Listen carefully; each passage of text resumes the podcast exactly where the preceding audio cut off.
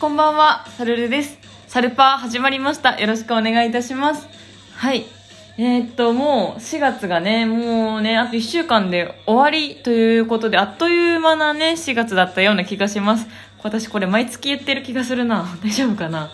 でもそうですね、私の国家試験の結果の発表からもうすぐ1ヶ月経つと思うとだいぶ早いと思うんですけども、そう、あの、国家試験受けるときに、ホテルに試験前日から全泊しようと思ってて、だからあの受験票が来る前にホテルを取らないともう埋まっちゃうって聞いたことがあったので、ホテルをね、取ったんですよ。1月ぐらいだったかな受験票届く嘘だ。1月じゃない。2月に入ってからすぐにもうホテル取っとかないとと思って2月のうちにホテルを予約したんですよ。で、会場がね、まだ分かってなかったんですよ。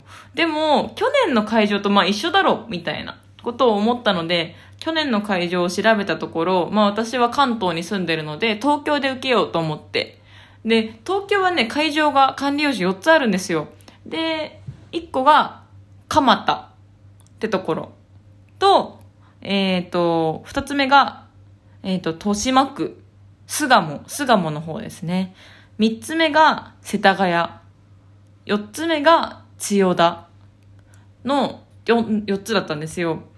あ、じゃあここら辺予約すればまあまあまあ、ね、四つ押さえといて、受験票が来て、その時に会場がわかるから、それに近いところだけを取って、それ以外はキャンセルしようと思ったんですよ。だからまあ、四ついい場所取るじゃないですか。で、結構ね、こだわったんですよ。アーリーチェックインとか言って、早めに行って、もう勉強する時間が欲しかったから、早めに、だいたいホテルってチェックインが3時、午後3時とかだけど、そのホテルは朝の9時からもうチェックインして大丈夫、みたいな。そういうね、サービスとかがあったり、そういういい感じのホテル選んでたり、あと朝食がね、私結構ね、ご飯には、あの、目がないのでね。うん。だから、朝食ビュッフェがついてるところができればいいなと思って、朝食ビュッフェがついてる4つのホテルを選んだんですよ。で、まあ、受験票が届いて、あ、どこだろうと思って、パッて受験票開いたら、その4つじゃない全く別の会場だったんですよ。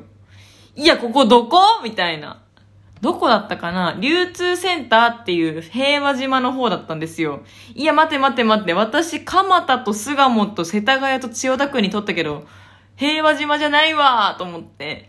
だからもう全部ね、あの、ホテル4つキャンセルね。最悪よ。だからもうそっから取り直しですよ。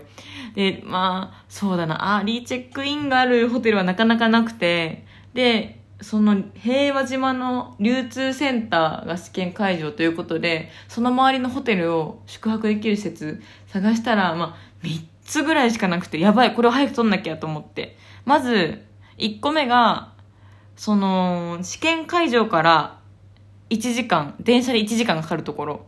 え、1時間かかるんだったらちょっとなんか家から行った方が良くないと思ったので、ちょっと、なんか1時間かかるならいいやと思って、そこはまあまあ最初からなしにしたんですよ。だともうい二つ目が、えっ、ー、と、なんか合宿所みたいな。二段ベッドの部屋みたいな。うん。あの、地方のね、保養所みたいな二段ベッドの部屋だったんですよね。いやー、試験前日に二段ベッドで誰かと一緒になるのは嫌だな、みたいな。相部屋みたいになっちゃうんですよね、なんか。なんかちょっとそれは嫌だなと思って。まあコロナで怖いしさ。だからまあそこはないなと思って。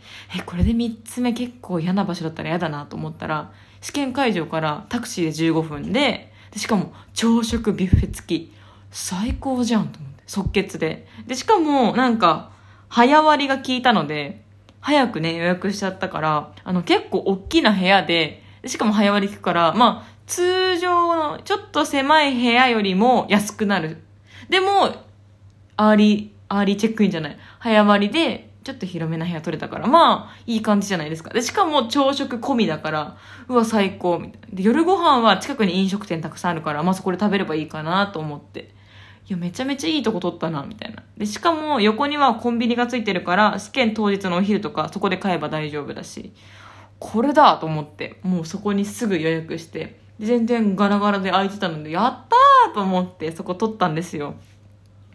で、いざ、チェックインの日、試験前日ですね。まあ、アーリーチェックインはなかったので、普通に午後3時からチェックインということで、まあ、早めにね、家を出て、で、それまでね、近くに私の大好きなコメダコーヒーがあったので、そこでお昼ご飯食べて、勉強しながらお昼ご飯食べて、で、まあ、そろそろ3時だから、行くかと思って。で、それでそこからまあ歩いて5分ぐらいの距離だったかな、テクテク歩いてって、で、いざホテル着いて、で、まあチェックインで予約してたなんとかです、みたいな言ったら、あのー、お部屋こちらですと。ルームキー渡されて。で、やっぱりオートロックで、あ、いいところだな、みたいな。で、あ、朝食なんですけども、あ、朝食の時間、何時だろうできるだけ早くがいいなと思ってたら、朝食なんですけども、あのー、今、コロナの影響で、ビュッフェ形式じゃなくて、定食でご用意させていただいているんですよ。ん？定食？ビュッフェじゃないだと。おっと、待って待って待って待って待って、マジか。いや、マジか。いや、マジか。ビュッフェ、ビュッフェ。まあでもしょうがないが、このご時世。そうだよな。ホテルの人も一生懸命やってくれてるんだったらしょうがない。ってなって。まあ、はい、わかりました。って言って。で、選べたんですよね。洋食と和食がお選びいただけますと。あ、なんだ、すごいいいじゃん、別に。食べれるしさ、どっちも。うん。あ、どっちか選べるんだと思って、じゃあこちらからお選びくださいと言われて、見せられた写真が白黒の写真で、いや、何入ってるかわかんないし、何これみたいな。でもまあ、洋食もね、捨てがたいんですけど、なんかもしも仮にね、なんか、火が通ってなくて、試験当日になんかもう、トイレに通い続けてしまったらどうしようっていう、ちょっとね、なんかちょっと洋食にはちょっとね、いろいろあ、あのー、なんか不信感があったので、安全な和食にしようと。和食は消化がいいって言うし、和食だなと思って、あ、じゃあ和食でって言ったんですよ。で、まあ、ビュッフェじゃないかったけど、まあ和食もきっと美味しいであろうと思って和食にして。で、部屋行ったら、まあやっぱり本当に広い部屋でね、ベッドもすごい大きかったですよ。キングサイズ。クイーンサズかキングサイズ。結構本当に大きい部屋。私がもう両手両足広げて大の字に寝ても全然はみ出ないぐらい本当にいい部屋で。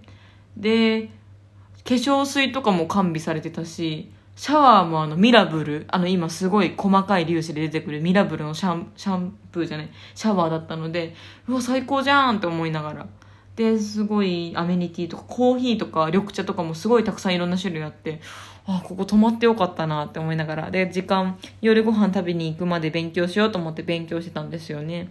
で、夜ご飯何にしようかなと思って、近くにインドカレー屋さんか、町の中華料理屋さんがあったんですよ。いやー、どっちもいいなーと思って。で、私はもう本当に辛いものがとっても大好きなので、麻婆豆腐を前日に食べて、ね、ちょっとやる気をね、補おうと思って、町の中華料理屋さんに一人で行って、で、メニュー見たら、私はあの、米が食べたくて、麻婆丼を探したんですけど、どこにも麻婆丼がなくて、麻婆豆腐はあるんですよ。麻婆豆腐はあるけど、麻婆丼がなくて、あ、麻婆丼ないのか。いやでも結構この麻婆豆腐もボリュームありそうだな。まあ、でも麻婆豆腐食べたいし、麻婆豆腐食べれればいいか。丼じゃなくてもいいやと思って。で、すぐ呼んで、すいません、あの、この麻婆豆腐お願いしますって言って。で、結構若めの店員さんで、あ、わかりましたって言ってキッチンに行って、で、そのキッチンに行った店員さん目で追ってたら、壁に麻婆丼860円って書いてあって、うわここにあったのみたいな。よく中華とかありません？壁にメニュー貼ってあるみたいな。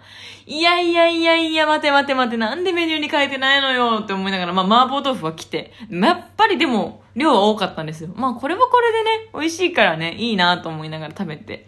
で、本当に美味しくて、ああ、幸せと思いながら帰って。で、帰りに近くのコンビニ寄って明日の昼ご飯買おうって思ったら、やっぱりその近くのホテルだからこそ同じ試験受ける人が多かったので、お昼ご飯ほぼ売り切れてて、サンドイッチとかもなかったので、えー、どうしようと思いながら、パスタサラダと、あとウィダーインゼリー買って、あとお菓子とか買っといた方がいいかなと思ってクッキーを買いました。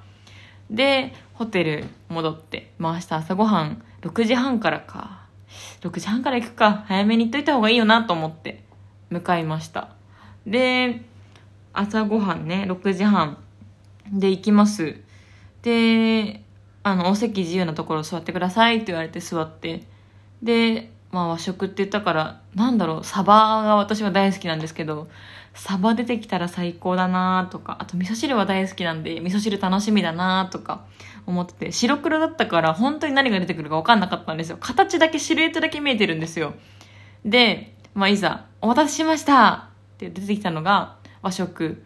で、あのー和食で私がもう、本当にまあね、和食の定食って言えば出てくるでしょ？みたいな、後から思ったんですけど、あの、一番人生っていうか、私が本当に一番嫌いなものがありまして、納豆が出てきたんですよ。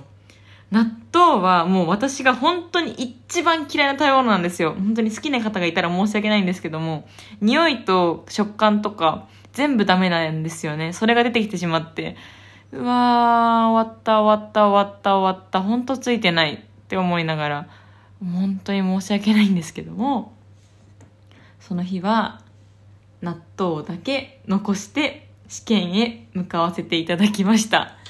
いや、申し申し訳ないけどさ、でも、納豆出てくると、ね、まあでも想像できるのかなさすがにちょっと白黒で出さないでほしいよね、写真は。納豆はほんとダメよ。好き嫌い分かれるじゃない、ああいうのって。出さないでほしかったよ。でもまあお腹いっぱいになったんで、それはそれでよしか。うん、納豆はきついよなもっとなんかケーキとか出てきてくれたら嬉しかったかも。当たっちゃうか。あんまよくないか。うん、難しいですね、朝ごはん問題。